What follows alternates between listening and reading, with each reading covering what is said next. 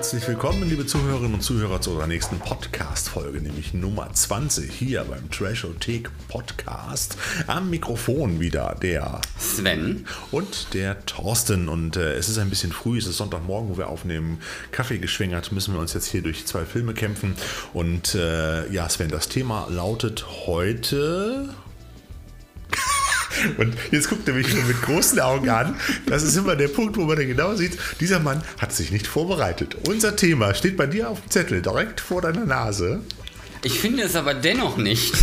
Hier, Ach, den. Zettel habe ich gar nicht. So, ähm, ja, wie gesagt, Sonntagmorgen, ähm, aber äh, ich habe jetzt auch den dementsprechenden Zettel und deswegen weiß ich, dass, die, dass der Titel der Ausgabe 20, äh, nämlich, wieso eigentlich 20? Egal, schräge neue Welten ist. Strange New Worlds. Strange genau. New Worlds. Ich wollte es aber nicht auf Englisch machen, weil die Leute immer mauern, es sind so viele Anglizismen und wir sind ja der Trashothek-Podcast. Ja, ja, da, wir kümmern uns eigentlich nicht um Konventionen, aber gut. Also, schräge neue Welten und wir haben zwei meines Erachtens nach richtig coole Filme äh, diesmal dabei. Ja, ja, ja. Ähm, die mich beide dann doch schon äh, begeistert haben. Ähm, fangen wir direkt mit Nummer 1 an. Hm? Dann, ähm, ich habe nämlich äh, die große Ehre, euch Dave Made a Maze vorzustellen. Also Dave baut ein Labyrinth oder ein Irrweg? Ähm, ja, Dave ähm, baute ein, ähm, also ja. äh, äh, eigentlich ist es eher Irrgarten, a Maze ja. ist der Irrgarten. Ähm, und also ich habe so ein bisschen, ich habe gerade eben drüber nachgedacht, ob Dave Made a Maze vielleicht auch irgendwie so ein bisschen eine Anspielung auf Dave Made a Mess im Sinne von, von Unordnung, Chaos, irgendwas ja. kaputt machen ähm, ist, weil es so ein bisschen auch zur Story passen würde. Ähm, aber vielleicht komme ich auch erstmal zur Story, bevor ich dann schon anfange, den Titel zu analysieren, wie blöd. Genau, klär uns ähm, auf. Also, der, ähm, also ich mache es erstmal ganz kurz.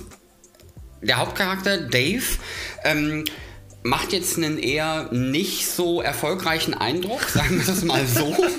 ähm, das ist wahrscheinlich die höfliche Formulierung. Also wenn ich das ähm, in dem Film so richtig erkannt habe, scheint er zum einen arbeitslos zu sein, aber schon künstlerisch begabt. Seine Freundin ist wohl, ich gehe mal davon aus, diejenige, die ähm, das Geld nach Hause bringt. Ähm, er ist auch noch von seinen Eltern irgendwie unterstützt und so. Jedenfalls, er ist jetzt nicht der klassische auf der Überholspur. Ähm, und sein Hauptproblem ist, dass er Dinge nicht zu Ende bringt. Ja. Wir können auch gleich nochmal eine sechsstündige ähm, Diskussion darüber führen, wie sehr mich das an mein Privatleben erinnert. Ähm, aber darüber hinaus ist er halt so der typische, er fängt irgendetwas an Typ, ähm, der es dann aber halt nicht zu Ende bringt, in Anführungsstrichen. So, und dann hat er ein Wochenende frei, weil quasi, also er hat natürlich immer frei, aber er hat sturmfrei, weil seine Freundin irgendwie auf einem Business-Trip ist oder dergleichen. Mhm. Und ähm, dann baut er quasi, also von außen sieht es aus wie so eine Pappburg in Anführungsstrichen, ne? aus Pappkartons und allem möglichen. Ähm, sieht ganz nett aus. Ich würde jetzt mal sagen, optisch gesehen, eigentlich 1,50 mal 1,50 Grundfläche oder irgendwie ja, ein bisschen größer, also so oder zwei, zwei Meter, Meter, zwei, ja. zwei, drei Meter ähm, im Quadrat quasi. Das ist so mehr oder minder die Grundfläche, die das Ding hat und sieht halt aus wie klassisch. Ähm, ja, so ein, so ein Vor, das man sich äh, gebaut hat, hat ähm, wenn man. ja, es hat mich so ein bisschen an die ersten Papptunnel erinnert, die ich für meinen zweijährigen Sohn damals gebaut habe im Wohnzimmer aus irgendwelchen Kartons. Also ob du das nicht früher auch so gemacht hast. Ähm, auf jeden Fall, so ein Ding baut er dann, ähm, sieht ganz süß aus und dann ist es das. So, und dann ähm, kommt sie halt wieder nach Hause und ähm, dann sitzt er halt in diesem Ding. Und, man sieht ihn nicht, man, man hört ihn Man, man sieht ihn nicht, man hört ihn nämlich nur. Und da halten sie sich so ein bisschen, so und irgendwann will sie dann auch irgendwie quasi quasi, dass er da rauskommt. Ähm, und dann ähm, merkt man, oder er sagt dann halt, dass er sich da drin verirrt hat. Was natürlich im ersten Moment ein bisschen strange wirkt, weil das Ding ist vielleicht, ne, wie gesagt, äh, zwei, drei Quadratmeter oder wie auch immer, also nicht sonderlich groß von außen. Ja, und dann wird halt einfach klar ähm, im Laufe, also im, im, im Gespräch, dass ähm, das Ding wohl von innen etwas größer ist, als äh, es von außen aussieht. Es ist also quasi eine TARDIS aus Pappe. Ja, oder Hermines Handtasche. Oder Hermines Handtasche. und ähm, dann relativ schnell sind dann, weil das, äh, ich habe gerade nicht mehr im ganz genau im Kopf, wie das jetzt eigentlich passiert, dass dann wer weiß, wie viele Leute da sind. Also mehr oder minder schmeißen die dann eine Party rund um dieses, ähm, um dieses Pub vor und beschließen dann irgendwann, ja, ja, obwohl Dave mehrmals gesagt hat, kommt nicht rein, äh, wir gehen da jetzt alle rein. Und dann ist da auch noch so ein Typ bei, der darüber eine Dokumentation drehen Ja, das ist möchte. auch ein Kumpel von einem Genau, Kumpel. das ist ein Kumpel vom Kumpel, der dann Genau. sagt, oh, machen wir eine Dokumentation, deswegen ist da auch so ein Kamerateam bei. Und ähm, naja, dann geht's halt einfach in dieses, äh, diese kleine Pappburg oder dieses Pub vor. Ja, und dann ähm, beginnt der Film. Und ähm, im Das Making. Ganze entpuppt sich dann in einem riesigen, genialen Pub-Labyrinth. Genau. Ähm, oder Irrgarten. Je Oder nachdem. Da Irrgarten, gibt es, ja. ist auch im Film eine kurze Diskussion darüber, was es jetzt eigentlich wirklich ist. Die, ähm, das Making-of hat das so ein bisschen beschrieben als Goonies trifft Muppets, trifft Jäger des verlorenen Schatzes, eventuell noch mit leichten LSD-Einflüssen. Könnte, ja. Ich Gibt muss sagen, Serie mit, Papp, mit Pappfiguren? Ich überlege gerade, das könnte man dann auch noch mit reinpacken, weil das ist ja alles sehr in dieser Pappoptik gehalten. Ja, ja, also Ja. äh, der- Punkt ist, ähm, ich, äh, Goonies, ähm, Muppets und äh, Indiana Jones würde ich dann noch durchgehen lassen.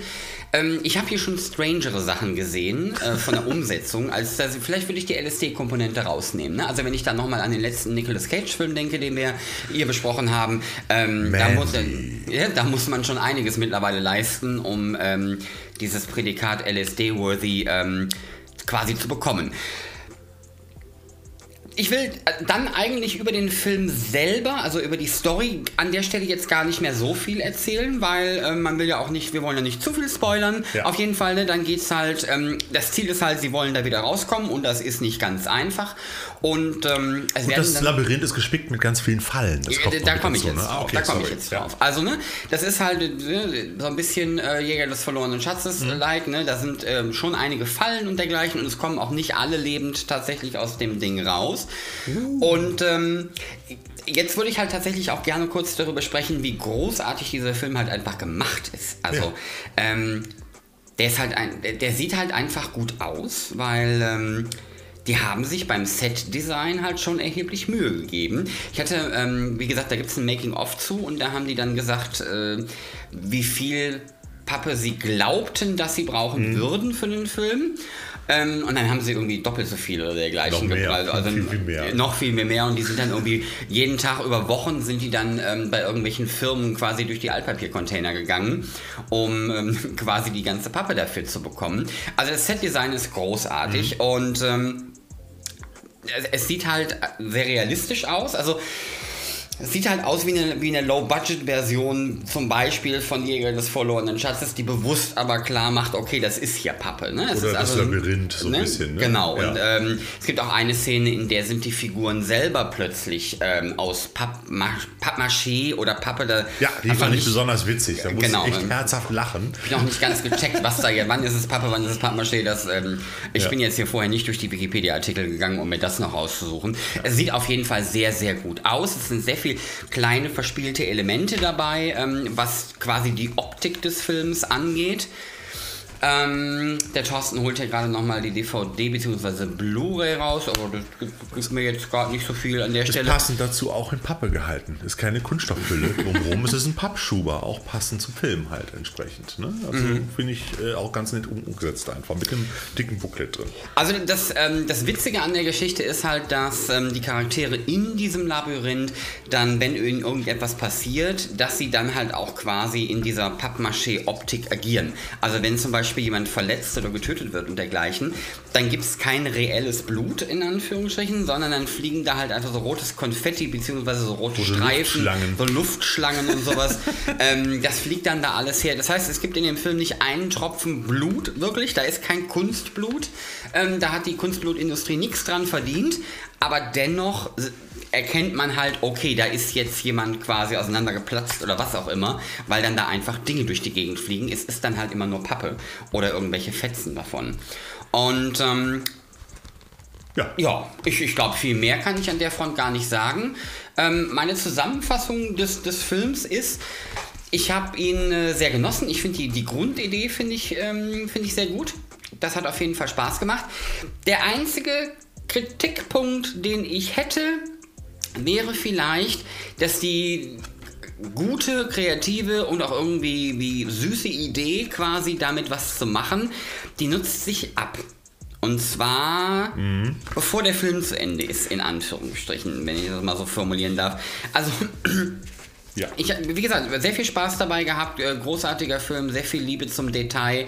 Ähm, es, mir fehlt noch ein bisschen was, wo ich gar nicht genau beschreiben kann, was es ist. Ein bisschen mehr hätte, glaube ich, noch Spannung reingebracht oder vielleicht noch ein bisschen Tiefe. Wobei, ne, es ist auch wie immer keine Kafka-Verfilmung. Wir reden über einen Film, der in einem, ja. in einem Papplabyrinth spielt.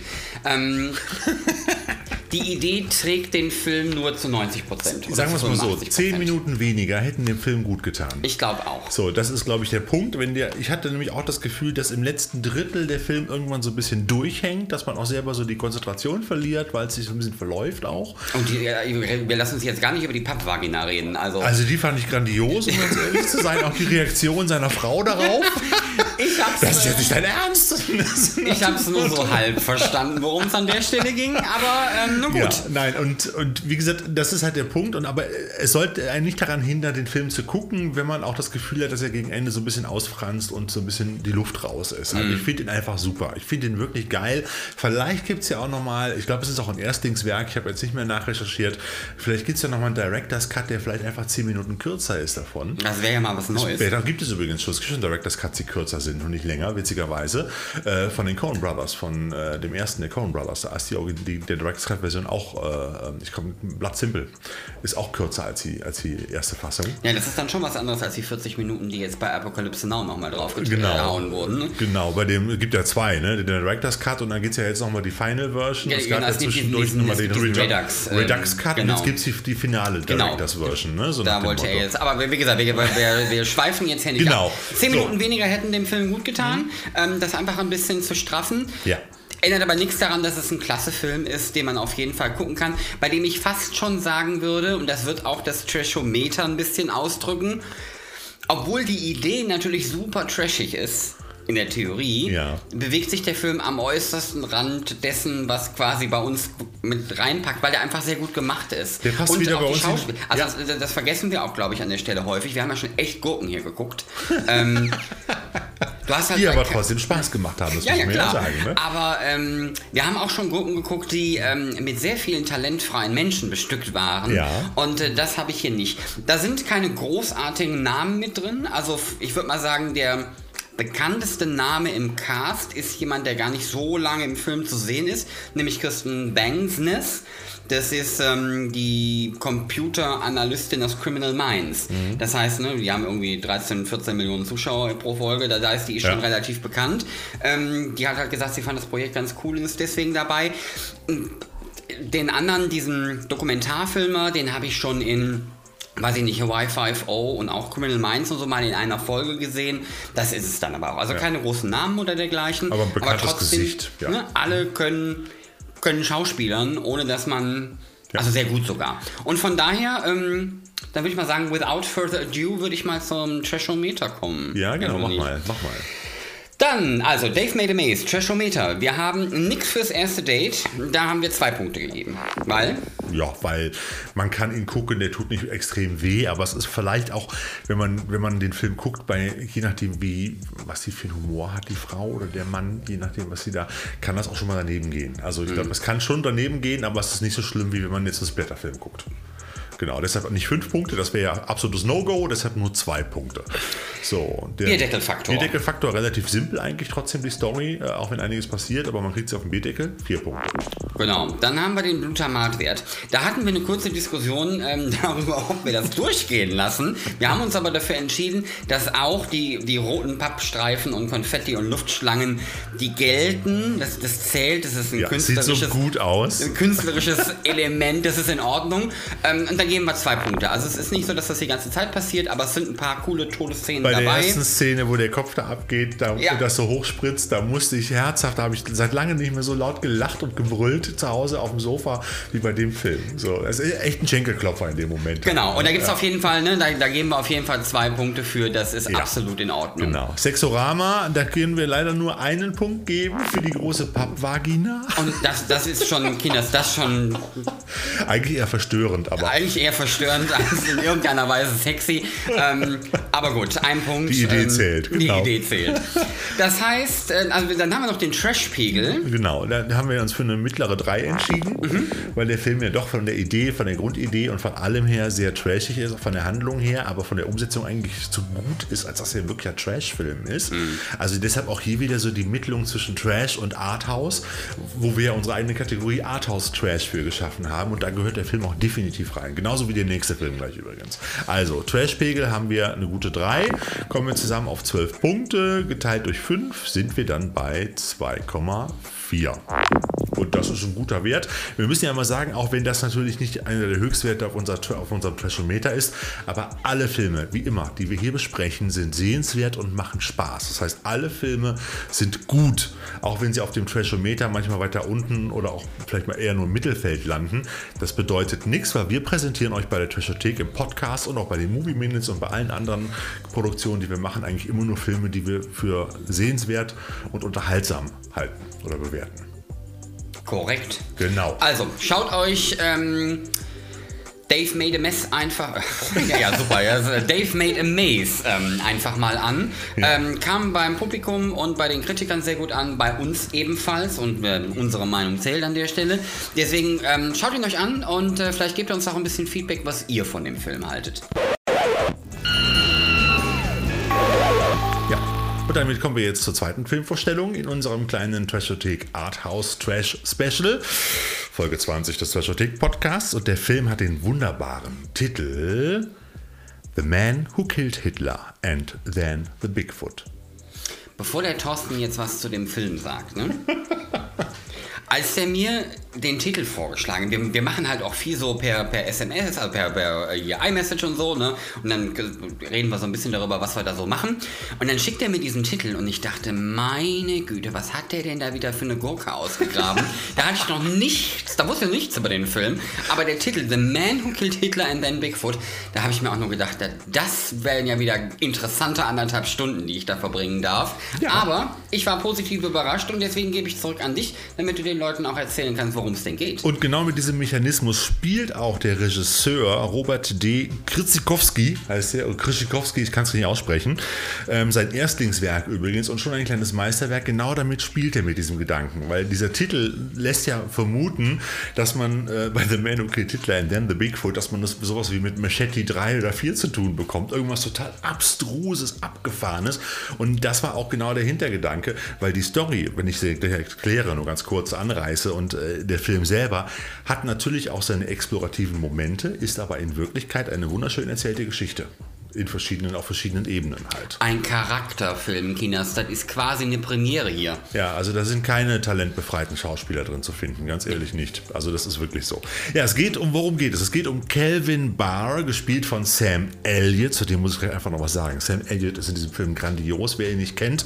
Das ist der Mann mit dem dicken Walrossschnäuzer. Meistens hat er einen Cowboy-Hut auf, den kennt man aus The Ranch zum Beispiel gerade äh, als aktuelle Serie, wo er die Hauptrolle spielt. Es war der äh, The Stranger in Big Lebowski, der Cowboy in der Bar, der eigentlich so als mehr so weniger als viele sagen, es ist Gott in dem Film halt. Ich möchte an der Stelle nochmal peinlicherweise erwähnen, dass ich The Big Lebowski noch nicht gesehen habe. Ja, ich weiß, wenn das müssen wir einfach nochmal aufarbeiten. bei Ghost Rider, Ghost Rider war der Caretaker, er war jetzt auf kurz noch bei The Stars Born mit dabei, dem mehrfach prämierten Film halt. Und äh, also Sam Elliott ist einfach geil. Und Sam Elliott könnte ich mir auch angucken und so fängt der Film auch an. Er sitzt an einer Bar und denkt über sein Leben nach und sitzt an einer Bar vor einem Whisky im Hintergrund, ruhige, gemütliche Barmusik. Und ich könnte mir auch durchaus vorstellen, einen 90-minütigen Film mit Sam Elliott zu gucken, wo er nur an einer Bartheke sitzt und seinen Whisky trinkt und dabei über das Leben nachdenkt. Äh, das ist besser als Valium, das ist besser als alles andere, das ist so geil. Aber egal, Sam Elliott, Elliott spielt Calvin Barr und er ist quasi ein Held, den keiner kennt. Ähm, man sieht es aber auch nicht äh, überhaupt nicht an, wenn er da, wie gerade erwähnt, in seiner Stammkneipe sitzt und da sein Glas Whisky trinkt, denn seine Heldentag, Heldentat unterliegt nämlich äh, strengster Geheimhaltung. Der hat nämlich im Zweiten Weltkrieg Adolf Hitler getötet. Das Was weiß, jetzt nach dem Filmtitel aber auch nicht so die Überraschung ist. Natürlich, ne? aber das weiß natürlich in dem Film, in der Handlung keiner, sozusagen, weil auch das von den Geheimdiensten geheim gehalten wurde. Er ist also ein super geheimer, geheimer, geheimer, Geheimagent, äh, ein geheimer Held und keiner weiß es.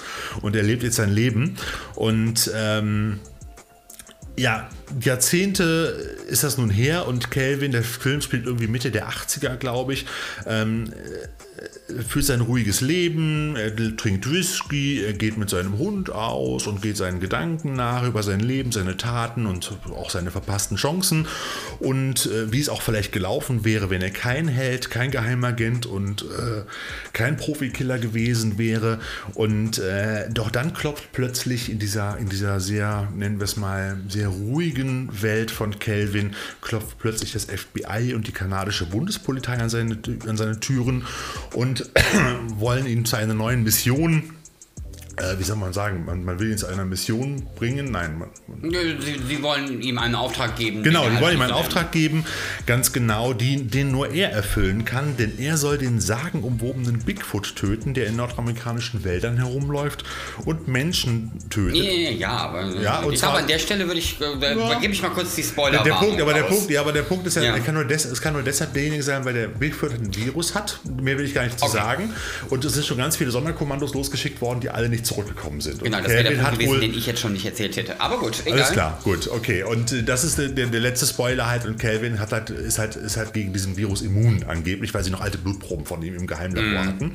So, und wollen ihn jetzt anheuern. So, und was ich übrigens äh, dramaturgisch oder erzähltechnisch einen sehr interessanten Kniff finde. Äh, ja, äh, ja warum so sollte man sonst einen 70-Jährigen nehmen und sagen, genau, jagt, Hitler, ne? äh, jagt den Bitfoot halt, Bigfoot halt. Das, das, ne? hat, das hat, es gibt ja manchmal so, so Erzählkniffe in Geschichten, wo man denkt, okay, nicht die neue Erfindung des Rades, aber ja. gut gemacht. Ja. So, und äh, wie gesagt, und dann geht es halt weiter. Mehr wollen wir gar nicht erzählen. Das ist halt spannend. Und der ganze Film ist für mich so eine wahnsinnige Mischung, so ein bisschen aus Inglourious Bastards, aus Akte X, auch so ein bisschen von der Atmosphäre her. Da ist auch so ein bisschen die Nadel drin und auch äh, Gran Torino von Clint Eastwood, so der auch der alte, der alte Kriegsheld so ein bisschen.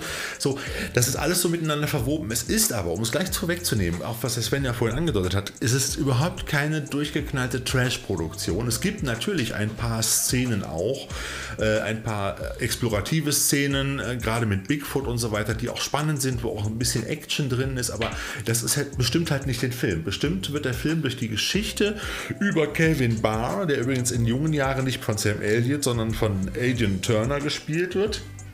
Äh, den kennt man aus der Fernsehserie äh, Poldark, glaube ich, heißt sie. Ähm, ich kenne den selber nicht, ich habe den vorher nie gesehen, ich hab, musste recherchieren. So, und ähm, der sieht dem, sieht dem Sam Elliott aber in jungen Jahren schon sehr ähnlich. Das habe ich ganz gut hinbekommen. Und es ist eine, wirklich eine kleine Produktion, die sie aber jetzt diese Geschichte um diesen Charakter Calvin Barr formt. Und es gibt immer wieder Zeitsprünge zurück in seine Vergangenheit, in den Zweiten Weltkrieg, seine große Liebesgeschichte mit der Frau, die er kennenlernt, die er dann nachher auch da will ich nicht so viel sagen, aber wo es dann auch äh, dann eben sein Leben als Held eben Einfluss drauf nimmt und auch sein Leben total verändert, sein späteres. Und ähm, das ist unwahrscheinlich gut gemacht. Das ist ein ganz kleiner Film. Die 40er Jahre Aufnahmen werden in so einer speziellen Technicolor-Farbe dargestellt. Die haben auch nicht viel Budget gehabt, aber die haben es enorm hinbekommen, auch mit Kostümen und einigen wenigen äh, Requisiten wie Autos am Straßenrand und gewisse Häuser auszusuchen, dass es wirklich sich aussieht wie Amerika in den 40ern zum Beispiel. Oder auch äh, die die, die 80er-Szenen haben auch so ein spezielles Filmkorn, was in den 80ern in vielen Filmen zu sehen war. Da haben die enorm drauf geachtet und ein sehr guter Kameramann hat das sein Werk getan. Und das ist irre. Aber du wolltest gerade noch irgendwas sagen. Weißt du, was mir bei dem Film so ein bisschen fehlt, in Anführungsstrichen? Ja. So eine Nicole Kidman, die fünf Minuten am Stück bedeutungsschwanger auf einen See guckt oder sowas. Ja. Diese Art, also die würde da auch noch sehr gut reinpassen, weil, weil dieser Film halt tatsächlich, ähm, da sind viele Momente drin, die sehr nachdenklich machen. Ich hätte jetzt. Aber es ist halt kein Firlefanz. Nein, nein, nein, nein, es ist auch überhaupt nicht ne? negativ ja. gemeint. Ja. Aber es gibt ja so Filme, in denen zum Beispiel Nicole Kidman so super bedeutungsschwanger durch die ja. Gegend guckt. Und das hätte wunderbar noch mit in den Film reingepasst, wenn ich so aber drüber nachdenke. Und wenn ich über den Titel nachdenke, den wir, die, ähm, den wir heute der Trash, ähm, Trashothek Podcast Episode gegeben haben, mhm. wäre, glaube ich, für beide Filme sowas wie verpasste Chancen, was du gerade eben auch erwähnt hast, wäre auch noch ein Titel, Titel gewesen, weil das haben wir in dem Film Stimmt. und zu teilen auch bei, bei Dave äh, Made a Maze, wobei ja. es da noch er ist ein bisschen hineininterpretiert, aber egal, hätte auch gut gepasst. Ja. Ähm, ich fand es auf jeden Fall einen, einen sehr ich, war, mal, war mal was anderes. Ne? Also du hast halt eine Trash-Komponente, halt dadurch, dass du einfach, ähm, ne, Hitler taucht auf, das ist immer heutzutage dann automatisch ein bisschen trashig. Ähm, und dann auch diese Bigfoot-Komponente, aber ansonsten ist es halt irgendwie also eine Charakterstudie. Aber man hat auch, auch Mitleid mit dem Bigfoot, finde ich. Sogar ein bisschen. Ja, ja, ja, ja, da muss ich vielleicht, ja, muss ich mal drüber nachdenken. Nee, ich, fand den, ich fand, der sah echt zerzaust und echt armselig, also nicht schlecht aus, sondern das war echt ein armes Würstchen. Also kein Monster, wie man sich das so ja. vorstellt. Ich will jetzt auch nicht zu sehr spoilern, aber es war, ich hatte echt Mitleid mit dem Armen. So, so ein bisschen halt. Ja, da ist der Thorsten alleine. Das ist mir nicht aufgefallen. Nein, aber was du gerade sagtest, war wegen Nicole Kidman 10 Minuten auf dem See. Also aber die 30 Sekunden, die Sam Elliott am Anfang des Films in seinen Whisky guckt, da könnte Nicole Kidman drei Tage auf den See gucken. Mhm. Das hat nicht die gleiche Wirkung. Entschuldige bitte. Das ich finde, die, die könnten einfach zusammen auf den See oder sowas gucken. Das wäre eine großartige Szene gewesen. Ja. Egal, ich wollte einfach nur sagen, ja. da ist schon sehr viel Charakterstudie mit drin in dem ganzen Film. Und ähm, also ich will ja jetzt nicht unken, aber das war schon so was, was Charaktertiefe und Erzählstruktur angeht, schon einer der der besseren Filme, die wir im Laufe der Zeit hier besprochen ja, ja, haben. Also der, der also ganz weit oben im Sinne von allein dass es halt nicht um reine Effekthascherei oder sowas geht, sondern dass du eine Menge erzählen. Ich würde da jetzt noch kein Oscar-Werk drin sehen, um ganz ehrlich zu sein. Nee, dafür Aber nicht. dafür, dass der Film ein Erstlingslangfilm ist von, von Robert D. Äh, Kritzikowski, der vorher nur einen Kurzfilm genannt äh, Elsie Hooper gemacht hat, so einen Trickfilm. Aber Entschuldigung, im Vergleich zu dreiköpfigen Octopus-Shark-Gedöns-Mopeds und, ähm, weiß ich nicht, ähm, Fußball spielende Nazis und dergleichen, ähm, war das jetzt doch schon... Also wenn ihr euch für Fußball spielende Nazis interessiert, interessiert, ja, dann solltet ihr euch äh, den Film angucken. Wie hieß er denn noch? Äh, Flucht oder Sieg? Escape or Victory. Das ist der Film, dem Sven wohl nachträglich irgendwie, irgendwie eine, eine, eine Art, äh, ich weiß auch nicht, ein, eine psychologische Problemkomponente beschert hat. Weil er kommt von diesem Film nicht runter. Also Flucht oder Sieg, nur am Rande mit, mit der tollen Besetzung von äh, äh, Michael Caine, Sylvester Stallone und Pelé unter anderem ist ein grandioser Nazi-Ploitation-Film von John Houston aus den frühen 80ern. Diese anderthalb Stunden kriege ich nie wieder zurück. Ja, also egal. Hat damit überhaupt nichts zu tun mit, mit uh, The Man Who Killed Hitler and Then the Bigfoot. Ich will nur ganz kurz noch erwähnen, dass auch wenn du das so vergleichst mit den Trash-Filmen, die wir machen, das liegt aber auch daran, die Trash-Filme, die wir gerne hier auch vorstellen, auch so manchmal auch ein Asylum-Film und so weiter. Aber der Hinweis, wie ich vorher schon gesagt habe, die Filme müssen ja schaubar sein und sie müssen Spaß haben und sie müssen schon irgendein Trash-Element haben, damit wir es hier bringen. Und ich finde, allein der Titel äh, ist es schon wert, darüber zu sprechen, aber der Film selber hat ja auch seine explorativen Momente. Mhm. Aber im Gegensatz zu den anderen Filmen, wie bei The Asylum, wo so ein Film vielleicht zwölf Wochen Vorbereitungszeit hat und eine Woche Drehzeit, hat hier Robert R. Kritzikowski, ich sage es jetzt zum dritten Mal falsch, sehr wahrscheinlich, an diesem Film zwölf Jahre rumgetüftelt. Und er ist in den letzten zwei Jahren, als Sam Elliott dann in das Projekt mit eingestiegen ist und, und, und Produzenten gefunden und gesagt, ich finde das geil, das machen wir jetzt, ist das Ding voranbekommen. Der hat also wirklich zehn Jahre im Hintergrund diesen Film Stück für Stück schon vorbereitet. Vielleicht hätten wir die Folge auch was lange wert wird endlich gut nennen das können. Stimmt, ne, mit dem Denn äh, Dave äh, Made a Maze hat auch ähm, ein Minimum eine Produktionsvorlauf äh, oder einen Produktionsvorlauf ja. von sechs bis sieben Jahren gehabt, bis ja. sich das alles gefunden hat. Stimmt. Ähm, das wäre auch nochmal gut Stimmt. gewesen. Vielleicht sollten wir die Titel der Episoden im Jahr jetzt zukünftig nur noch im Nachhinein festlegen. Können wir machen. Und wie gesagt, zwölf Monate, äh, zwölf Jahre hat er das Ding vorbereitet und es sind auch so Leute wie Douglas Trumbull zum Beispiel ihm zu Hilfe geeilt, wo es dann darum ging, bei bestimmten Spezialeffekten, es geht in dem Film nur sehr wenige, aber die so umzusetzen, dass man es gar nicht merkt. Woher kenne ich denn den Namen Douglas, Douglas Trumbull? Trumbull ist zum Beispiel der Spezialeffekte-Mensch gewesen, der hauptsächlich verantwortlich war für die Effekte von 2001 Odyssey im Weltall. Hat er nicht auch Star, Star Trek, Trek, der Film, der gemacht? Film genau. Leider Gottes waren da die Effekte im Vordergrund und die Handlung im Hintergrund. Oder aber auch Blade Runner war er mitverantwortlich. So, und, und wenn ein solcher, eine, eine solche Ikone dann kommt und sagt, hier, pass auf, ich will dich beraten, ich finde deine, deine Story so gut, er hat nicht viel gemacht, er hat ein bisschen geholfen. Es gibt eine Szene, wo zwei Flugzeuge, äh, zwei so, so, so Jagdflieger, deutsche Jagdflieger äh, im Tiefflug über den Protagonisten, wo die Kamera gerade weg wird, mhm. hinwegfliegt, wo er in diesen deutschen Bunker reingeht. Und du, wenn du es nicht gesehen hast im Making-of, würdest du es auch nie merken. Das waren zwei Modellflugzeuge, die man in einem Wassertank aufgenommen hat, damit sie diese Aerodynamik haben mhm. und die Bewegung und nicht hin und her wackeln. Und die wurden einfach hinterher in das Bild reinkopiert. Und du siehst es nicht. Du würdest echt denken, das ist ein verdammt gut gemachter Computereffekt, aber es ist alles Handarbeit. Es ist also nichts mit Computern in dem Sinne oder so. Und er hat da so ein bisschen mit, mit, mit äh, zumindest den, den Effektenmenschen, der halt auch hier den, den, äh, die Effekte gemacht hat, ähm, unterstützt. Das war ähm, Rocco Giofre, heißt der Mensch, halt, der die Special Effects gemacht hat. Wie gesagt, es gibt nicht so wahnsinnig viele. Und ein paar Meth, übrigens auch einige Meth-Paintings, wenn ihr das was sagt. Das sind gemalte Bilder, in die dann ein Stück Film, das Filmbild reinkopiert wird. Also zum Beispiel diese, diese Station, wo sie mit dem Hubschrauber hinfliegen, in den Wäldern halt zum Beispiel. Ist gemalt und solche Sachen. Also das ist schon geil und das, das, das mag ich auch an solchen Filmen, dass die Leute sich wirklich Mühe geben und dass sie einfach sagen, komm, hier, wir drehen das jetzt und hinterher kopieren wir das einfach über den Computer rein. Dann machen wir dann irgendwas da rein. Mm. Das ist alles vorher konzipiert gewesen. Aber wie gesagt, kein Trash-Film an sich, sondern äh, mehr so eine Annäherung an das Innere eines, eines mythischen amerikanischen Helden und der Regisseur wollte halt zeigen, was Helden privat aufgeben müssen ähm, für ihre scheinbar großen Taten. Und und äh, ich finde ihn geil, guckt ihn euch an, macht einfach Spaß. Er hat übrigens auch den Untertitel An American Myth. Ja, aber ne? bevor wir den Leuten jetzt sagen, guckt ihn an, ja. lass uns das äh, Trashometer doch genau. mal. Äh Ganz genau. Nichts fürs erste Date. Auch hier ist man wieder bei zwei Punkten. Man kann ihn sehr wohl gucken, weil er auch eine Romantikkomponente hat, was wir bei der Trashotheka selten haben. Er hat zwar mhm. eine riesige Vagina, aber eine Romantikkomponente. Deshalb kann man ihn durchaus mit dem ersten Date gucken. Deshalb zwei Punkte. Ähm, der Bierdeckelfaktor äh, liegt hier ähm, äh, relativ niedrig, weil der Film doch ein, noch ein bisschen komplexer ist, nämlich nur bei einem Punkt. Es passiert halt sehr viel. Es gibt auch sehr viele Zeitebenen, also immer wieder Wechsel in den Zeiten halt, Rückblenden, wo er sich erinnert an seine Zeit früher als Agent.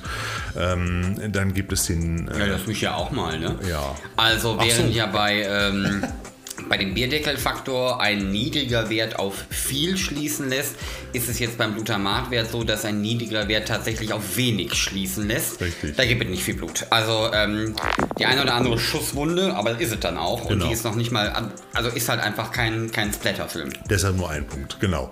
Und Sexorama, muss man leider sagen, null Punkte. Da hätte Nicole Kidman zwei Stunden auf dem See starrend vielleicht noch einen halben Punkt gebracht. Aber, aber ist nicht dabei. Aber nur nackig. Nur nackig.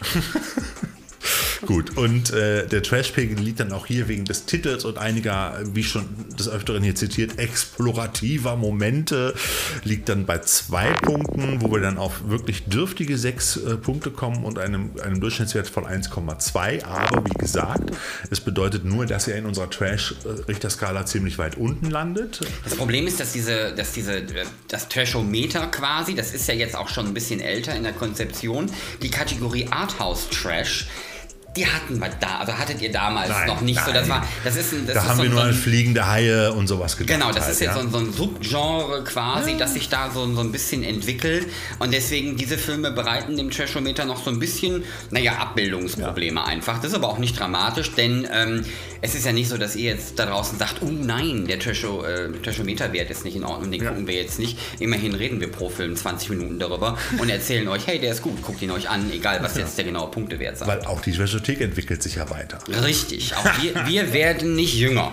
Richtig, genau. So, das waren jetzt die beiden Filme, die wir euch vorstellen wollten. Dave Made a Maze und uh, The Man Who Killed Hitler and Then The Bigfoot. Genau, ähm, da haben wir, glaube ich, das ähm, Thema unserer Sendung Schräge neue Welten ähm, ganz gut zusammengepasst oder zusammengefasst. Ja. Wie gesagt, es geht auch so ein bisschen um verpasste Chancen, Dinge, die hätten sein können, Dinge, die hätten sein sollen. Mhm. Und ähm, wie gesagt, beides Filme, die wir euch doch schon relativ dringend ja. ans Herz legen. Sollte man wirklich geguckt haben, ähm, sind beide unterhaltsam, haben beide keine großartigen Längen. Man ist, man, also man ist hinterher, sitzt da auf dem Sofa und denkt so, wow, also ich habe wirklich bei beiden Filmen gedacht, so, wow, ist mir jetzt ganz ehrlich gesagt, jetzt zuletzt bei, habe ich gestern noch geguckt, habe ich dir vorhin schon gesagt, bei, wie hieß er noch, Captain Marvel, ist mir das nicht passiert.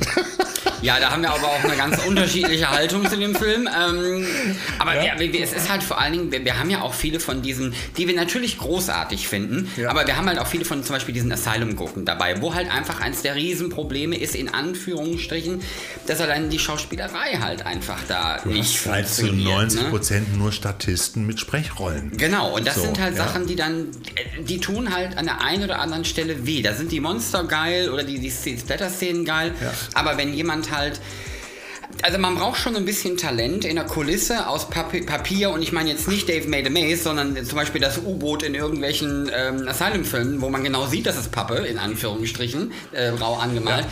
Da brauchst du schon ein bisschen Talent, um das rüberzubringen und das haben die halt in der Regel nicht. Und deswegen sind diese Filme, wie jetzt zum Beispiel die beiden, die wir heute besprochen haben, für mich auch immer so großartig, weil ich mich nicht darüber aufregen muss, dass die Leute nicht schauspielern können, sondern ich kann mich auf andere Dinge konzentrieren. Ja, also Sam Elliott kann ich nur sagen, ist jemand, den kann ich, den habe ich jetzt für mich wiederentdeckt. Und den fand den immer wieder gut und ich mochte ihn immer gern. Das war immer so ein. Sam Elliott hat so ein, löst immer so ein Gefühl für mich aus, so keine Panik, alles wird gut, du bist unter Freunden, ich kümmere mich um Ja, muss sich aber auch beeilen, der wird auch nicht jünger. Ich weiß, er ist jetzt ja auch mittlerweile 70 oder so. Ja. Und, äh, aber äh, jetzt habe ich ihn für mich wiederentdeckt und will auch jetzt wieder mehr Sam Elliott-Filme gucken nach, nach dem Film halt, muss ich ganz ehrlich sagen. Und ich habe mal geguckt, wo er so mitgespielt hat und kommt jetzt auch gerade nächste Woche kommt übrigens äh, Blue Jean Cop auch raus. Da spielt er neben Peter Weller die Hauptrolle. Da spielt er echt dann so ein Cop in Jeans. Das ist so ein Mitte 80er Jahren Film. So ein Hätte ich jetzt bei Jeans Cop auch nicht erwartet. Ja, ja, gut, der Film ist vielleicht auch, der Titel ist ein bisschen vorhersagbar. ist ja egal, auf jeden Fall, den wollte ich mir jetzt auch noch holen, aber ich will jetzt wieder mehr, mehr Sam Elliott gucken, weil ich ihn einfach total cool finde, den Typen. Ja. ja, ich würde mal sagen, bevor wir gleich Kommen zu, ähm, zu Blu-ray-Veröffentlichung kommen, ja. das ist doch mal, ich, wir runden die, die Sendung als solches dann jetzt ab mit guckt mehr Sam Elliott genau. und baut mehr Burgen aus Pappe. Ich wollte mal gucken, wie die deutsche Synchronstimme von Sam Elliott ist. Sam Elliott spricht ja auch im Original sehr dunkel und sehr nuschelig ja. immer und auch dunkel, ist eine ganz dunkle Stimme. Ich habe hab den auch tatsächlich auf Englisch geguckt, deswegen habe ja. ich die, die, die deutsche gar nicht im Kopf. Ja, und das ist immer auch geil. Da läuft da manchmal wirklich so, das, ach, das läuft dann so kalt über den Rücken. Aber egal, kommen wir jetzt zu den DVD- und Blu-ray-Veröffentlichungen für die Monate Juli, der schon fast wieder rum ist, und August 2019.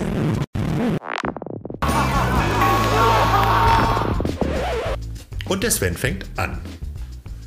Ach so, ich habe die, ja, ich habe meine Zettel falsch rumgelegt, deswegen dachte ich, ich bin doch gar nicht dran. Nee, ich bin tatsächlich als erster dran. Ich sortiere mal eben meine Zettel richtig rum, in der richtigen Reihenfolge. Dann also, weißt du, Sven, gute Vorbereitung ist schon die halbe Sendung.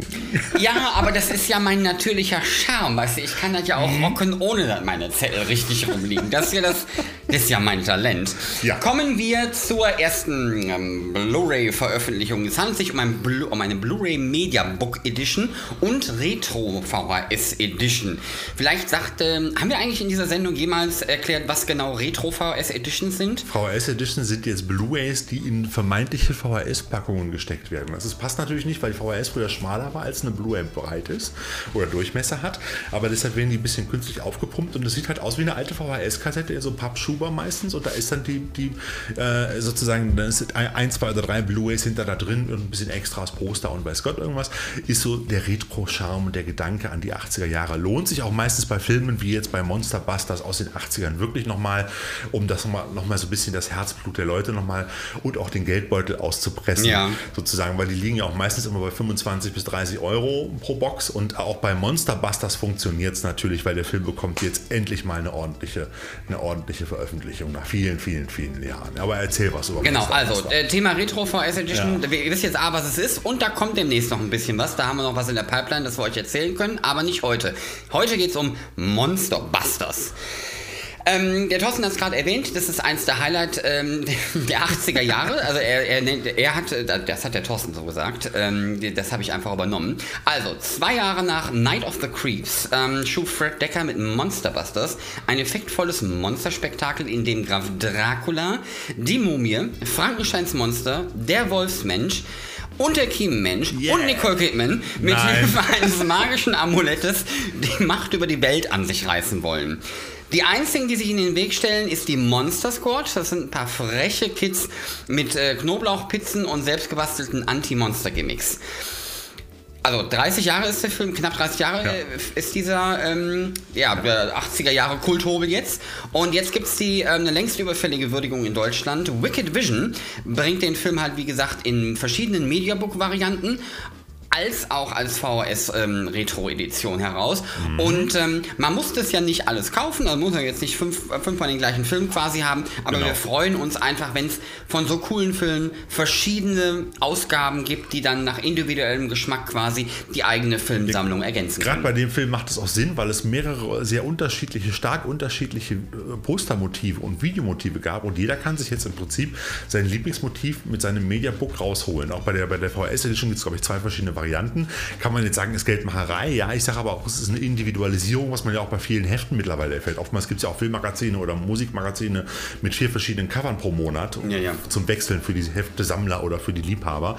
Und ich finde das gar nicht schlimm. Und wenn man sagt, ich will aber die teure VHS Edition nicht haben und die teure, das teure Mediabook, weil das liegt ja auch immer irgendwo bei 20 bis 30 Euro irgendwo dazwischen, dann wartet man einfach noch drei Monate in der Regel und dann kommen die oder ein halbes Jahr und dann kommen diese Filme dann meistens auch nochmal in der normalen Blu-ray-Variante, so für 10, 12, 15 Euro raus. So, das ist halt momentan so das gängige Prinzip. Ist halt so, ich meine, die Leute, die solche Filme nochmal rausbringen, wie Wicked Vision, das muss man ja sagen, das muss man denen ja auch ganz hoch anrechnen. Wer bringt denn die alten Gurken nochmal raus? Das ist jetzt kein Massenprodukt. Das ist jetzt kein Monsterbuster, wird nicht als normale Blu-ray auf der Europalette im Mediamarkt liegen und wird da auch nicht zu 20.000 abverkauft werden, sondern das kaufen nur ein paar Bekloppte wie du und ich. Du ja schon mal gar nicht. Du bist ja eher der, der, der, der Digitalmensch in Anführungsstrichen halt mit deinen ganzen Kanälen. Aber, ähm, ähm, aber so Sammler wie ich oder auch andere Liebhaber kaufen sich dann die eine oder andere und sind auch dankbar, dass solche Filme nochmal rausgebracht werden in einer guten Qualität ne? und man nicht auf die ollen DVDs zurückgreifen muss. Ja, man hat da auch, glaube ich, teilweise so, ein, so eine Erwartungshaltung mittlerweile an den Tag gelegt, von wegen, es muss ja alles noch irgendwie nochmal rauskommen und jetzt alles nochmal auf Blu-ray Ja, hier und ja. da. Ähm, aber da muss ja auch immer quasi Geld hinterstecken, dass quasi die Investition der Firmen ähm, rechtfertigt. Denn das sind ja nicht nur, dass die, die Filme per se nochmal neu rausgebracht werden müssen, das rechte Fragen und sowas sind da ja drin, Müssen Lizenzen. neu abgetastet werden, Genau. Und restauriert daher- werden teilweise auch. Ne? Von daher großer Shoutout äh, für Firmen wie Wicked Vision, Ja. ähm, die uns die alten, liebgewonnenen Gurken nochmal neu rausbringen in schöneren Versionen oder einfach nochmal gut abgetastet und und und. Also Shoutout, danke Wicked Vision und all die anderen, die das tun. Ja. Ähm, ihr macht uns, äh, ihr gebt uns was. Ja, und die auch teilweise Filme rausbringen, die es bisher in Deutschland noch gar nicht gab. Da kommen wir ganz zum Schluss noch drauf. Aber egal. So, der nächste Film, den wir präsentieren oder der jetzt rauskommt am 2. August, äh, ist äh, Sadist Erotica. Rote Lippen. Jess Franco produzierte dieses herrlich knallbunte spanische deutsche Exploitation-Werk im gleichen Jahr wie der heiße Tod, Küss mich Monster und Venus im Pelz. Das heißt, der Mann hat in einem Jahr vier Filme gedreht, spricht auch immer für die Qualität von Jess Franco-Filmen. In der Regel geht es immer um leicht bekleidete äh, Schauspielkunst, äh, eher leicht bekleidete geringe Schauspielkunst mit äh, konstruierten Genreausflügen. Und in Sadist Erotica ermittelt das bisexuelle Liebespaar Diana und Regina als Privatdetektive mit dem verheißungsvollen Namen Red Lips. Während Regina eher für die praktischen Dinge zuständig ist, hat sich Diana auf die romantischen Aufgaben spezialisiert oder Diana auf die romantischen Aufgaben spezialisiert. Ihr neuester Auftrag, sie sollen eine verschwundene Geliebte ausfindig machen, doch aus dem anfänglich simplen Fall wird schnell ein Abenteuer zwischen Tod und Teufel. Ja, und das Ganze gibt es jetzt auch auf Blu-ray, gab es schon auf DVD, da habe ich es noch. Und es ist ein kurzweiliges, buntes, knall, knallbuntes äh, Agenten-Krimi-Softsex-Filmchen, wo die beiden Detektivinnen äh, sozusagen nicht mit ihren Reizen geizen. Jetzt hat der Thorsten mir doch glatt den Übergang versaut. Entschuldige bitte. Denn ich mache das jetzt Ach so, trotzdem. Ich genau. mache das jetzt das ist trotzdem. halt ein Abenteuer zwischen Tod und Teufel. Apropos Teufel. Vielen lieben Dank. Wäre so schön gewesen. Also, apropos Teufel. Der hat sich äh, in äh, der nächsten Vorstellung, ähm, die wir euch ähm, äh, kredenzen möchten, hat der sich nämlich in die, ähm, oder in einer, nee, oder in der, ich weiß gar nicht, wie viel es da gibt, Militärakademie von Santa Barbara. Eine große. Hm? Äh, quasi im Rechenzentrum eingeschlichen. Und ähm, da sorgt Außenseiter und Prügelknabe Stanley Coppersmith, gespielt von Clint Howard, den wir wiederum aus Star Treks Miri ein Kleinling kennen. Da war er der Kleinling noch als Ja. Kind. Mhm. Mithilfe seines Computers dafür, dass eine höllische Macht aus vergangenen Tagen seinen Peinigern die Hölle heiß macht. Ähm, hört sich bekloppt an, ähm, aber schaut, auf, schaut einfach mal rein. Ist ein wunderbarer 80er Jahre knalliger Pseudo Satans Thriller mit EDV-Touch, Heimcomputer. Kommt übrigens auch bei Wicked Vision raus, auch in einer wunderbaren VHS-Edition. Äh, ein Film, den man vorher auf DVD auch nur für viel Geld bekommen hat. Mhm. Genau, nächster Film am 8.8. ist Ausgelöscht. Walter Hills knallharter Actioner, in dem Nick Nolte als Texas Ranger seinen guten Kumpel ans Leder muss, weil dieser es mit Gewalt und Drogen etwas übertreibt. Im Showdown mit Powers Booth äh, knallt es so richtig und äh, dafür verantwortlich ist unter anderem Rambo, Drehbuchautor John Milius und die Regie-Ikone Walter Hill, die mit ausgelöscht einen harten Hybriden aus Western und Thriller-Kino und auch einen der Action-Höhepunkte des Macho-Action-Kinos der 80er Jahre schafften. Da freue ich mich drauf. Ich kann mich noch daran erinnern, dass ich diesen Knaller damals im Kino gesehen habe. In das ähm, ja. lässt weit blicken. Ja. Mhm. Die andere nächste Filmvorstellung, die ich für euch habe, kommt aus der William Castle Collection. Auch hier ähm, Limited Media Book Edition Blu-ray. Und zwar der unheimliche Mr. Sardonicus. Ja. Mhm, und das ja, ist im Prinzip der Start der William Castle Edition. Das weiß ich natürlich. Koch Media. Denn Koch Media, was der Thorsten gerade schon sagt, ähm, schlägt wieder mit einer coolen Filmreihe zu. Nach der fantastischen Mario Bava-Reihe mit grandiosem Look und viel ähm, kredenzen die Filmkonnoisseure ähm, oder Konnoisseure ähm, das, ähm, des Labels ähm, dem Regisseur und Produzenten William Castle seine eigene Reihe und starten mit der Gothic-Gruselnummer der unheimliche Mr. Sardonicus, der Batmans Joker durchaus das Wasser reichen könnte. Wir wissen jetzt nicht so genau, welche Version wir da im Kopf haben, aber irgendeine. Genau, der nächste, oder die, nicht der nächste Film, aber die nächste Kollektion am 30.08. ist die Schläferz-Kollektion Sharknado 1 bis 6. Ja, was soll man dazu sagen? Kalkofe und Rütten komplettieren ihre Schläferz Sharknado-Reihe. Endlich gibt es alle Teile zusammen in einer Box über die fliegenden Haie. Äh, der Asylum Trash Filmreihe brauchen wir hier ja eigentlich nicht viel zu sagen. Das weiß ja jeder, was damit gemeint ist. Und äh, außer, dass wir vielleicht darüber noch was in einem Buch lesen können, was irgendwann mal rauskommen wird, wenn wir es dann mal fertig kriegen. Mhm. Da erzählen wir auch an anderer Stelle mal was zu. Ähm, aber hier habt ihr endlich mal alle Filme komplett. Es gab ja schon äh, 1 bis 3, 1, 2 einzeln. Es gab auch 1 bis 5 und jetzt habt ihr alle mal schön zusammen in einer Box. Halt, wenn ihr die bisher noch nicht gekauft habt, es wird auch sehr wahrscheinlich keinen siebten Sharknado geben. Also ich glaube, das Thema ist ausgereizt. Aber wieso ist denn das SD auf Blu-ray? Kannst du mir das mal erklären? Weil ich glaube, aus lizenzrechtlichen Gründen gibt es die, die Schläferz-Filme, gibt es keinen der Schläferz-Folgen. Es ist ja eine Serie im mhm. Fernsehen, bei Tele 5 halt, wo Kalko von Rütten immer Filme kommentieren, während sie laufen und in Pausen dann nochmal, so wie wir, auch sich darüber auslassen. Ähm, äh, gibt es, glaube ich, aus lizenzrechtlichen Gründen gibt es da von allen Filmen nur DVDs halt. Mhm. So, und deshalb haben die halt hier gesagt, das ist halt, es gibt eine DVD-Edition mit sechs DVDs und dann gibt es eine SD on Blu-ray, halt wie Turbine das halt ganz gerne mal macht. Das kommt auch über Turbine, ähm, Turbine Media. Das ist dann so eine Blechhülle, wo dann, ich glaube, zwei oder drei Blu-rays drin sind, wo alle Filme in SD-Qualität drauf sind. Genau, ne, wenn wir das zukünftig erwähnen, das ist so ein, der Trend ist nicht brandneu, aber ja. der hat sich in den letzten Jahren entwickelt, dass halt zum Beispiel ähm, platzsparend einfach. Platz, also dass Firmen halt zum Beispiel auch Serien und dergleichen. Also ich habe es jetzt mhm. neulich mal bei, bei Mord ist your Hobby äh, gesehen, dass die quasi die gesamte Serie ähm, auf wenigen Blu-rays rausbringen, wo du ja. sonst irgendwie 49 DVDs für brauchst, ja. aber du hast halt trotzdem nur die SD-Qualität. Ne? Also das genau. heißt, aber man kriegt halt ähm, mehr auf eine Scheibe drauf. Genau, man hat weniger Scheiben, genau. was gerade bei Serien und so dann natürlich ganz interessant ist, aber immer noch mal wichtig zu erwähnen, man hat halt einfach nicht die Qualität, die man halt normalerweise von einer Blu-ray erwartet. Du hast die normale DVD-Qualität. Nur eine DVD-Qualität. So, das ist aber das, liegt, das kommt jetzt deshalb, weil mit, man mittlerweile nach, ich glaube, man will seit wann gibt es Blu-ray-Player? Seit zehn Jahren oder so? Ich weiß es schon gar nicht mehr. Mittlerweile gibt man davon aus, dass fast jeder einen Blu-ray-Player zu Hause hat auch wenn er keine Blu-rays haben möchte, weil es gibt ja keine DVD-Player mal einzeln zu kaufen.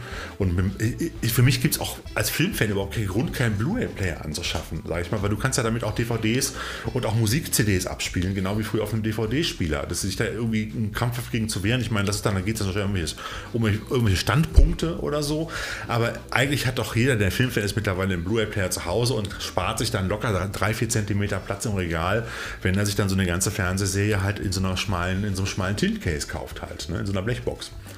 Finde ich persönlich ganz praktisch. Man muss auch nicht ständig aufstehen, die DVDs zu wechseln. das kommt noch mit dazu. Ja, und wie gesagt, aber auch da scheiden sich wieder die Geister drüber. Das ist ja immer so ein Punkt, aber das ist halt so in, in, in unserer Welt. Gut. Der die letzte nächste, Film, genau. Die nächste Vorstellung, die wir haben, ist tatsächlich eine ganz, ganz ordinäre Blu-ray.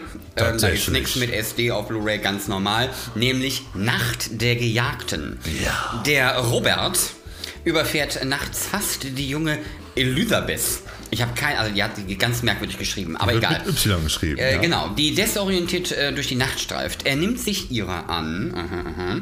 Sie kann sich aber an nichts erinnern. Und als Elisabeth am nächsten Morgen von einem mysteriösen Arzt in, Geheimnis, in ein geheimnisvolles Hochhaus gebracht wird, schöpft Robert Verdacht, denn dort gibt es noch mehr Menschen ohne Gedächtnis. Die Suche nach dem Geheimnis hinter diesem lähmenden Albtraum beginnt. So, jetzt ist die große Frage, heißt der Mann Jean Roland oder Jean Rollins? Keine Ahnung. Dieser Mensch auf jeden Fall. Ähm, hat ein sehr stilvolles, futuristisches und äh, surreales Werk, vielleicht auch Meisterwerk, das äh, werde ich an der Stelle jetzt nicht genau sagen, ähm, rausgebracht und beziehungsweise kreiert. Und es ist wieder an der Stelle Wicked Vision, die erstmals äh, dafür sorgen, dass das Ding in Deutschland überhaupt erhältlich ist und auch vollständig synchronisiert, was bisher nicht der Fall war. Ja, jetzt könnte man den Eindruck gewinnen, ich wollte gerade mal sagen, das ist so äh, ein das ist so äh, Jean Roland oder äh, Jean Jean Roland, Jean, Jean Rollins. also, ich bin auch nicht, ich, das ist nicht mein, ich bin, also das ist nicht mein Metier, gebe ich ganz ehrlich zu. Ich müsste da auch erst nachfragen. der Kollege, die Kollege, der Kollege von Wicked Vision weiß das garantiert, der Daniel Perret, wie es ausgesprochen ist, ist nämlich ein großer Fan von diesem Regisseur mhm. und versucht natürlich jetzt auch alle Filme ähm, ähm, auch auf Deutsch rauszubringen. Wir hatten ihn auch mal im Interview vor einiger Zeit, damals noch auf, der, auf dem Weekend of Horrors mal bei einem Film halt auch. Äh, das war die Geisterkarten, des, die Todeskarten des Dr. Schreck hat er ja damals auch rausgebracht. Und er ist halt jemand, der halt äh, besonders solche Filme, die auch so ein bisschen in Vergessenheit geraten sind oder auch so ein bisschen, so ein bisschen nicht ganz so bekannt sind, gerne wieder ausgräbt und nach vorne bringt. Und dafür bin ich ihm unendlich dankbar, muss man einfach sagen. Das ist, wir machen jetzt hier keine Werbung für Wicked Vision, wir kriegen nichts davon, in Anführungsstrichen oder dafür. Ähm, aber es ist halt gerade auch in diesem Monat, im Juli, August, sind unwahrscheinlich viele spannende Sachen, die von denen auch rausgehauen werden. Also da muss man einfach sagen, das lohnt sich und da ist es auch mal wert, mal den einen oder anderen Film zu kaufen und äh, sich ins Regal zu stellen und auch mal zu gucken. Ich freue mich besonders, das habe ich jetzt auch bei, bei Recherchen gesehen, dass demnächst auch ganz weit ab vom Schuss jetzt hier demnächst auch Yeti der Schneemensch aus den 70ern, eine Itali einen italienischen, äh, von Frank Kramer, äh, ein italienisches Monsterfilmchen, äh, auch auf Blu-ray, erstmals auf Blu-ray in Deutschland von Wicked Vision rausgebracht wird. Also wirklich erstmals in HD, die haben den abtasten lassen und so weiter. Der kommt hier weltweit als Weltpremiere zuerst in Deutschland raus. Halt, die haben da richtig Geld für in die Hand genommen und das ist auch einer meiner, ich nenne das mal, Kindheitserinnerungen, weil ich diesen Film damals auch im Kino gesehen habe, mit meinem Großvater in Köln im Matinee, in Köln-Mühlheim in, in einer, Sonntagsvorstellung und der hat sich in mein, in mein Hirn eingebrannt, weil ich war irgendwie sieben und ich will behaupten, der Film ist nicht unbedingt für Siebenjährige geeignet. Ich bin auch sehr aufgeregt, was diesen Film ähm, angeht. Ich bin, also es kribbelt mir quasi im Schlüpper, so aufgeregt bin ich. Ähm, wahrscheinlich Aber jetzt keine Blasphemie hier, Sven. Keine Blasphemie. Da muss ich jetzt hier reingehen, ja? Yeti der Schneemensch oder auch The Iceman, wie er auch nett äh, genannt wird, ist einfach ein grandioses Kaiju, italienisches Kaiju-Trash-Spektakel. Den darfst du erst besprechen, ja. wenn der tatsächlich hier auf der Neuveröffentlichungsliste auftaucht. Du kannst mir glauben, wir werden da eine, eine Sonderreihe zu machen. Drei Sendungen nur über den Yeti. Nein, Quatsch, aber. Ich weiß, ich weiß gar nicht, wohin mit mir vor Glück. ähm, so, ähm, dann, also, das waren sowohl unsere beiden ähm, Hauptvorstellungen ja. äh, in der Trashothek-Sendung mit dem Titel Schräge neue Welten. Ja. Waren sowohl schräg als auch an einigen Stellen neu. Auf jeden Fall waren sie irgendwo in der Welt. Ähm, auch bei unseren DVD-Blu-ray-Veröffentlichungen ist die eine oder andere Perle dabei. Oder eigentlich sind es ja alles Perlen genau. auf die eine oder andere Weise. Das heißt, ähm, wir hoffen, ihr hattet zum einen Spaß mit unseren beiden Hauptfilmen. Vielleicht haben wir uns auch oder euch auf die ähm, ein oder andere Veröffentlichung aufmerksam gemacht, wo ihr sagt, okay, da wollen wir auch mal ein Auge drauf werfen. Wir hatten wie immer auf jeden Fall einen Wund, also wir hatten sehr viel Spaß, ähm, sowohl in der Vorbereitung als auch jetzt hier im Gespräch. Es ist auch so ziemlich die längste Sendung, die wir bisher aufgenommen haben. Wir sollten das nicht morgens nach, beim Kaffee machen. Ich ja, wahrscheinlich, wir müssen das abends machen, alle, dann sind wir ja? ein bisschen flotter. Mein Kaffee ist alles, Fan. Hast du das? Ja, ja, aber wir sind ja, wir sind ja jetzt auch gleich durch. ähm, ja, äh, wir danken euch wie immer, dass ihr äh, zugehört habt. Ähm, wir würden uns übrigens äh, noch mehr über Interaktion mit euch ja, äh, freuen. Auf jeden ähm, Fall. Gebt uns ein bisschen mehr Feedback. Teilt ihr unsere Meinung in Bezug auf unser aufs Trashometer, auf unsere Filmauswahl. Wenn ihr Sachen sagt, okay, wollt ihr den Film nicht mal besprechen, dann gucken wir, ob der vielleicht auch reinpasst. Nicht, dass wir einen Mangel an Filmen hätten, aber ähm, wie gesagt, so ein bisschen Interaktion mit euch da draußen ist uns durchaus wichtig. Von daher, ne, wir haben einen Twitter-Kanal, wir haben einen Facebook-Kanal ähm, und ähm, wenn ihr das über bestimmte Plattformen hier, so zum Beispiel ähm, ähm, Anchor hört, dann könnt ihr ja auch da mit uns äh, agieren. Ansonsten E-Mails haben wir auch. Ähm, alles wunderbar. Also wir freuen uns einfach auf eure Rückmeldung und wir werden in den nächsten Wochen und Monaten auch mal das ein oder andere Gimmick raus schmeißen, ja, raushauen. Da sagen die nächste, genau, die nächste Podcast-Folge wird übrigens eine Highlights-Folge wieder werden, wird sogar in Kürze kommen und, äh, und dann kommen wieder die normalen Folgen. Also ihr hört weiter von uns. Jetzt ist gerade auch so ein bisschen Sommerpause. Wir machen aber in der Zeit weiter. Ich glaube, ich arbeite in der Sommerpause so viel wie noch nie an der Trashothek gerade. Und es kommt einiges auf uns zu und wir freuen uns. Und, äh, und für diejenigen, die immer wieder fragen, nein, es wird erstmal kein neues Hörspiel kommen. Das kann ich jetzt schon mal sagen, weil ich, wir erreichen wirklich regelmäßig immer wieder Fragen, wann kommt das neue Hörspiel? Wir wollen ein weiteres. Ich weiß, ja, ein Thema, was uns nicht so leicht fällt. Es gibt Ideen für ein, für ein viertes und ein fünftes Hörspiel und es wird irgendwann sicherlich nochmal irgendwann kommen. Aber um ganz ehrlich zu sein, liegt da gerade nicht unser Schwerpunkt drauf. So, und äh, wir werden uns dieser Sache nochmal annehmen, wenn wir da richtig Bock drauf haben. Aber äh, gerade liegt unser Interessengebiet dann doch ein bisschen anders. Aber es heißt nicht, dass es nicht irgendwann kommen wird. Wenn wir demnächst auf unserem äh, lang geplanten und äh, schon öfters äh, verschobenen ähm, Trashothek Männerwochenende unterwegs sind, wo wir uns einschließen werden, um diverse Perlen der Filmgeschichte zu gucken. Mal gucken, was die kreativen Säfte da so hergeben nach ähm, der ein oder anderen Flasche Gin. Und dann gucken wir mal, ob wir an der Front dann nicht weiterkommen, weil darum geht es nicht. Ob wir dann vielleicht nochmal sagen, hey, da haben wir tatsächlich nochmal Bock drauf oder so. Aber es gibt halt auch gerade einfach viele andere Dinge, die uns interessieren, die uns ähm, genau. glücklich machen. Und ganz ehrlich, Kinders, auch in zwei Jahren macht so ein Hörspiel noch Sinn. Ähm, da, das geht auch an der Stelle noch. Wir okay. werden uns erstmal auf andere Dinge konzentrieren, aber wir gucken mal, was so passiert. Alles klar, so viel. Und wenn ihr uns endlich richtig, richtig, richtig dicke berühmt macht, dann haben wir so viel Geld, dass wir nicht mehr arbeiten gehen müssen. Und dann hauen wir euch jede Woche ein Hörspiel raus. Und ein Podcast. Und ein Podcast. Und ein Buch. So, jetzt ist aber gut. Gut. Vielen Dank, dass ihr reingehört habt, äh, dass ihr reingeklickt habt und äh, wir wünschen euch noch die nächsten Wochen viel Spaß mit lustigen Filmen. Vielleicht guckt ihr einen von unseren Filmchen, die wir hier empfohlen haben. Nicht von unseren, aber Filme, die wir empfohlen haben. Und ansonsten schreibt uns, wenn ihr noch was Spannendes entdeckt habt. Ansonsten würde ich sagen, erstmal noch viel Spaß und äh, bis zur nächsten Ausgabe. Habt viel Spaß in der schrägen Welt da draußen. Bis dann. Bis dann. Tschüss.